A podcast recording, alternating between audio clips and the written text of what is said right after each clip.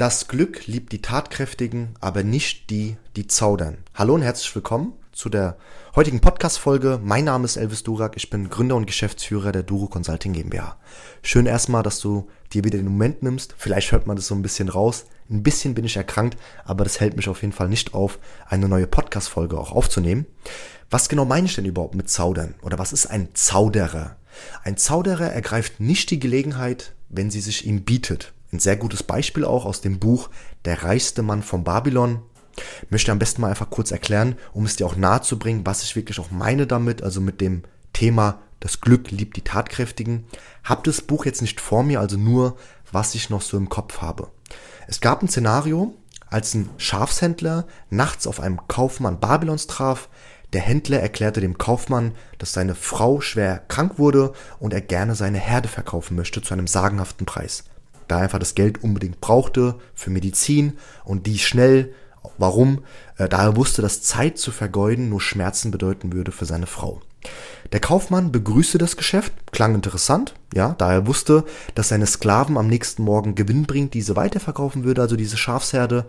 Wie vorhin auch erwähnt, war es nachts, als diese Strafen, also stockdunkel, und als der Kaufmann sagte, ich werde meine Fackeln holen, um alle 900 Schafe zu zählen, also zu sehen und zu zählen, sagte der Händler, der Herde, mit der Bitte, nur einen Teil vom Investment zu zahlen. Er kann ihm vertrauen. Er hat es halt eilig aufgrund seiner kranken Frau und auch bereit ist, einen Partner dazulassen, der am nächsten Morgen bei Tag mit ihm gemeinsam die komplette Herde zu zählen. Klar war es schon erkenntlich zu Beginn, dass es jetzt keine gerade mal nur 20 Schafe waren, aber dem Kaufmann war es wichtig, exakt 900 zu zählen.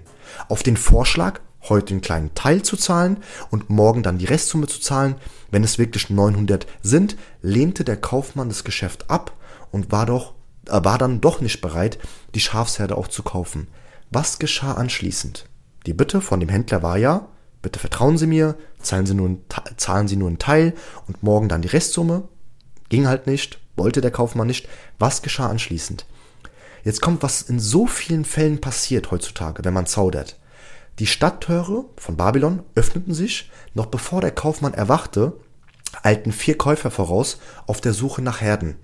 Das heißt, willige Kunden, wie man heutzutage sagt, ja, waren auf dem Weg einzukaufen. Kleiner Spaß am Rande wegen williger Kunde, aber das sagt man ja heutzutage. Und sie waren auch bereit, einen hohen Preis zu zahlen. Nahrung war halt knapp, Viele waren davon betroffen, somit waren die Käufer bereit, den dreifachen Preis zu zahlen, wie einen Abend vorher.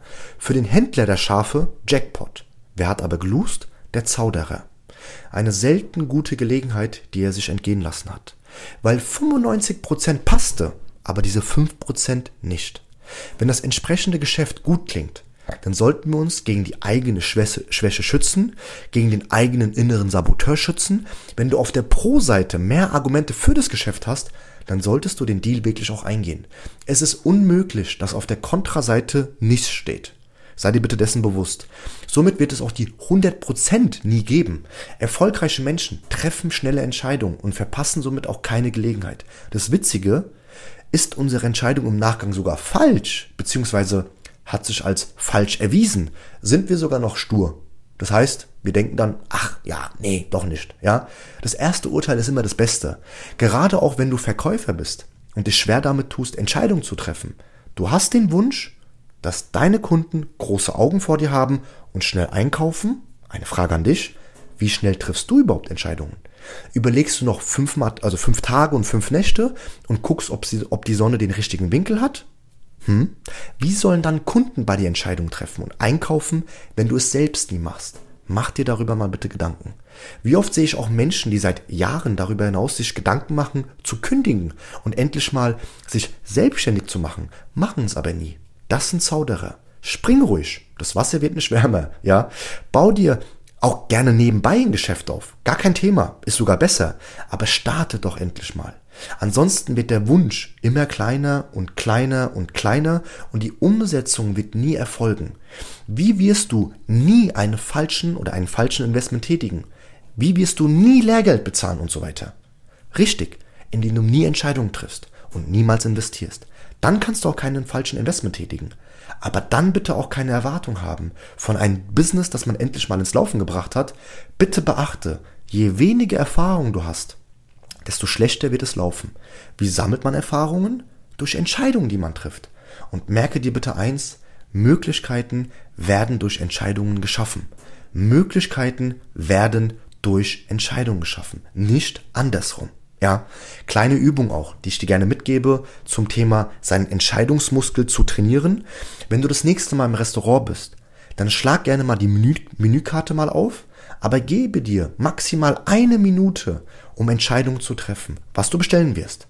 Keine fünf bis zehn Minuten rumplempern, um immer wieder den Kellner oder der Kellnerin sagen, noch nicht entschieden, kommen Sie gleich bitte wieder. Versuch es mal bei solchen kleinen Dingen, wenn du dich damit wirklich auch schwer tu schwerst tust, ja?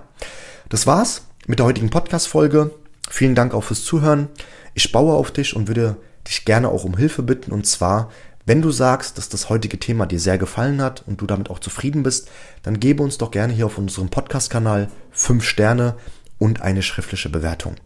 Wie genau funktioniert es mit der Bewertung überhaupt? Und zwar, indem du auf die lilane Apple Podcast App gehst, diese öffnest und nach uns suchst. Das heißt, in der Suchleiste gibst du Durocast ein, dann klickst du drauf und scrollst ein wenig runter und siehst ein Feld mit Bewertungen, Rezensionen, wo Zuhörer die schon abgegeben haben. So genau funktioniert es. Falls du Herausforderungen hast oder die Apple Podcast App nicht auf deinem Handy hast, dann gehe gerne auf Google unter Duro Consulting GmbH. Dort klickst du auf Rezension und kannst über deine Zufriedenheit berichten. Wenn du persönlich sagst, nur vier Sterne, dann auch gerne nur vier Sterne. Ich danke dir und wünsche dir die beste Gesundheit. Bis zum nächsten Mal. Dein Elvis. Tschüss.